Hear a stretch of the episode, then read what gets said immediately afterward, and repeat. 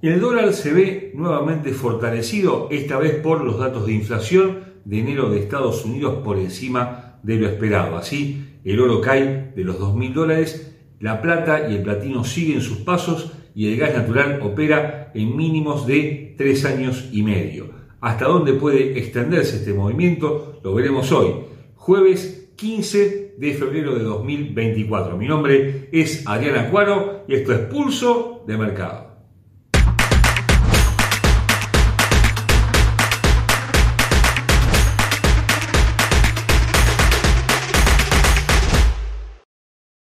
Antes de continuar con nuestro análisis, te recordamos como siempre que nuestros videos son de carácter meramente educativo y que ganancias pasadas no garantizan ganancias futuras.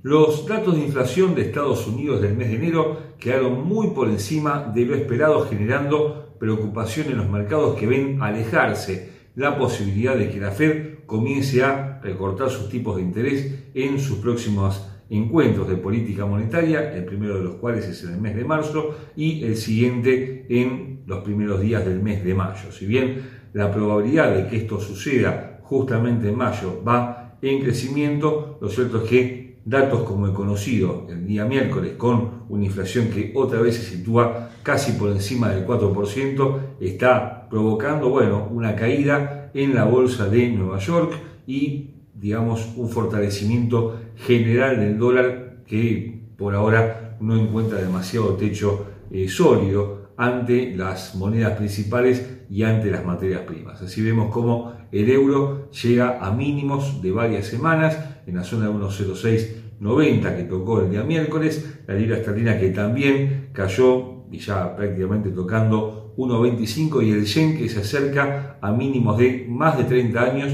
que tocó en el mes de octubre de 2023 en la zona de 151,90 está a unos 100 puntos de ese nivel. Por supuesto, los bonos del tesoro caen y los rendimientos por consiguiente van al alza en máximos de varias semanas con las notas de 10 años por encima del 4.3%. Esta situación, por supuesto, también afecta claramente a las materias primas con el oro. Decíamos antes que cae de los 2.000 dólares, la plata y el platino que se muestran débiles, el gas también muy abajo y ya entrando en materia el petróleo, que hasta ahora se había visto tal vez ajeno a todos estos datos y había tocado máximos de varias semanas en la zona de 78 dólares con 50 centavos. Hablamos siempre de los futuros de West Texas para volver a caer en la sesión del día miércoles y esto tuvo que ver con un dato que tal vez contradice lo mencionado anteriormente, un inventario de petróleo que se ubica muy por encima de lo que esperaban los mercados y esto naturalmente generó una caída en su precio para ceder más de 2 dólares en muy pocos minutos y ponerse a tono con el resto de los activos principales que, como decimos, están muy debilitados. Esta situación parece extenderse en el tiempo, ¿eh? con datos macroeconómicos de Estados Unidos que muestran que la inflación, eh, las ventas minoristas, el dato de empleo, el PBI, todo va en línea para que el dólar se mantenga fuerte en los próximos tiempos y esto en principio también apunta a que el petróleo pueda ceder de los 75 dólares. No en forma concluyente, no creemos que vaya a caer de los 72 73 dólares en los próximos días, pero sí lo suficiente para alejarse de sus máximos y por otra parte, bueno, está siendo soportado por una preocupación extra, que es el conflicto bélico en Medio Oriente, que si bien pareciera cada tanto entrar en una zona de tregua, lo cierto es que todavía esa tregua está lejos de plasmarse y la posibilidad de que haya un agravamiento de este conflicto está latente. Y esto es lo que mantiene a los compradores todavía alertas que pueden impulsar al petróleo por encima de los 78 dólares si esta situación efectivamente tiene lugar. Por ahora lo vemos moviéndose entre la zona de 74, 73 dólares y la zona de 78, no mucho más por encima ni por debajo de esos niveles para esta semana y para la próxima semana. Te invitamos a conocer Advanced Trader, una plataforma que combina todas las virtudes de TradingView con AutoChartist, una aplicación que a través de patrones de comportamiento claros y entendibles anticiparán tus próximas posiciones y harán de tu operatoria una operatoria mucho más exitosa. Puedes descargar Advanced Trader y tu cuenta demo en el link que aparece al pie de este video. Desde un punto de vista técnico, los futuros de West Texas, hablan por supuesto del petróleo, cotizan a 76 dólares con 24 centavos y la tendencia que se mantiene alcista en el gráfico diario con objetivos en 79,30, los máximos que alcanzó el día 29 de enero, máximos hasta ahora del año, luego 81 y 83 dólares con 70 centavos a la baja, 73,50, línea de tendencia alcista que le da forma a este movimiento alcista de la materia prima más abajo, 70,90 y 69,10, lejos quedan los mínimos de diciembre del año pasado en 67 dólares con 60 centavos. Los indicadores ofrecen lecturas mixtas, ¿eh? una demanda que cae al 54% pero se mantiene por encima de su línea media, lo propio hace momento con una velocidad media que supera por lejos su línea de cero y con un oscilador estocástico que comienza a ofrecer señales de baja para las próximas horas con una perspectiva ligeramente bajista para jueves y viernes, no obstante lo cual esta línea de tendencia podría ser un soporte suficiente para la materia prima durante las próximas sesiones. La onza de oro que se había mantenido fuerte durante las últimas semanas pese a la embestida del dólar finalmente no pudo hacer pie ante la moneda estadounidense y cae por primera vez en el año de la zona de 2.000 dólares. Habíamos mencionado varias veces la posibilidad de que esto sucediera, dado que técnicamente, lo veremos luego, hay dos gaps, dos huecos que quedaron sin cubrir y en los mercados continuos los gaps siempre se cubren, el primero de ellos en 1922 dólares y el segundo mucho más lejos en 1834, un gap que costará realmente cubrir. Pero el dólar parece encaminarse sin demasiadas preocupaciones y sin demasiadas dificultades a nuevos máximos de varios meses ante la onza en espejo de lo que sucede con los rendimientos de los bonos del tesoro. Decíamos antes que están creciendo las notas de 10 años por encima del 4.3%, las de 2 años mucho más eh, todavía por encima del 4.5% y esto naturalmente genera que un activo como el oro que no tiene rendimientos, que no tiene interés, se deprecie en la forma que lo está haciendo. Ha perdido más de 50, 60 dólares prácticamente en muy pocos días. No olvidemos que hace muy poco tiempo circulaba en la zona de 2060, 2070 dólares y ahora todo parece encaminarse a que siga cayendo en los próximos días e inclusive si quiebra la zona de 1960 dólares podría acelerar su caída en los próximos días.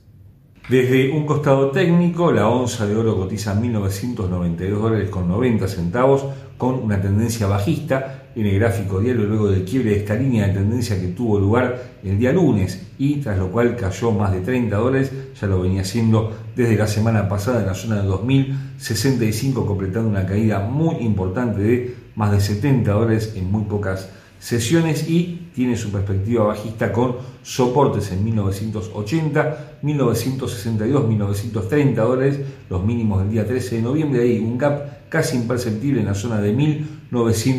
1922 dólares que proviene de fines del mes de octubre, lejos todavía queda este gap sin cubrir del día 6 de octubre en 1833 dólares. Al alza 2009, 2027, 2065 lejos del nivel actual, con indicadores que en todos los casos ofrecen señales bajistas, muy marcada la caída de la demanda del oro en 37%, con momento que también brinda una señal bajista, una fuerte velocidad en esa dirección, y el oscilador estocástico que todavía mantiene una señal bajista vigente, con una medición de Fibonacci que, tomando el mínimo del mes de octubre y el máximo histórico que alcanzó a mediados de diciembre, tenemos por debajo del precio actual, un 50% justamente en 1978 dólares y un 61.8% en la zona de 1940 dólares.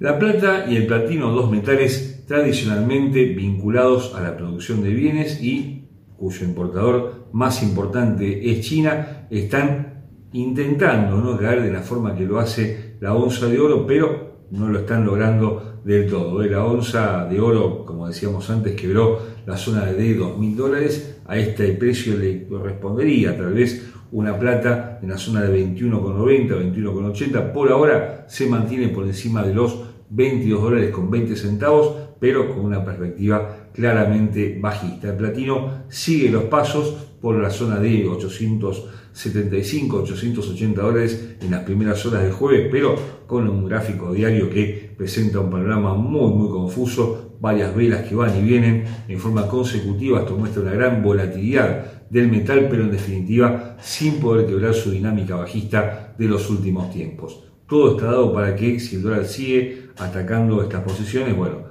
la plata quiebre la zona de 22 dólares y el platino la zona de 860 dólares, lo cual podría en peligro su estabilidad por lo menos en el corto plazo. Podría inclusive buscar la zona de 840 dólares próximamente, pero no mucho menos que eso, dado que ya entraría en zona de sobreventa técnicamente hablando, como lo veremos luego, y en este caso sí se darían las condiciones para que ofrezca algún tipo de rebote alcista.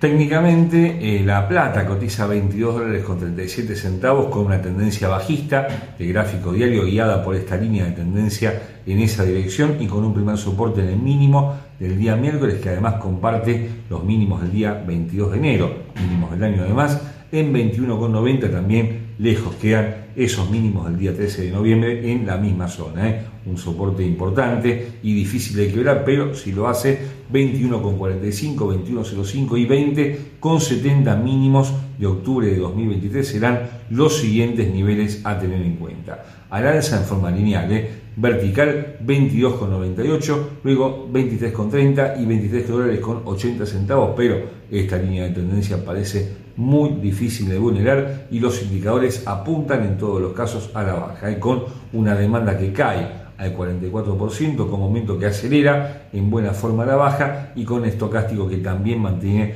una fuerte señal bajista. En cuanto al platino cotiza a 890 dólares con 83 centavos. Mire lo que son estas velas. ¿eh? Hace 5 o 6 días que están ida y vuelta, van y vienen y no dan ningún tipo de señal. Son las velas que complican la operatoria con idas y vueltas permanentes y con una perspectiva claramente bajista de gráfico diario. Ahí se ve en esta línea de tendencia que justamente el metal tiene poco para ganar en las próximas sesiones con soportes en 870 dólares al cabo los mínimos de la semana, luego 855 y 842 dólares los mínimos del día 10 de noviembre, mínimo de mucho tiempo en ese momento, al alza, línea de tendencia bajista en 897 cercana al nivel actual, 908, 926 y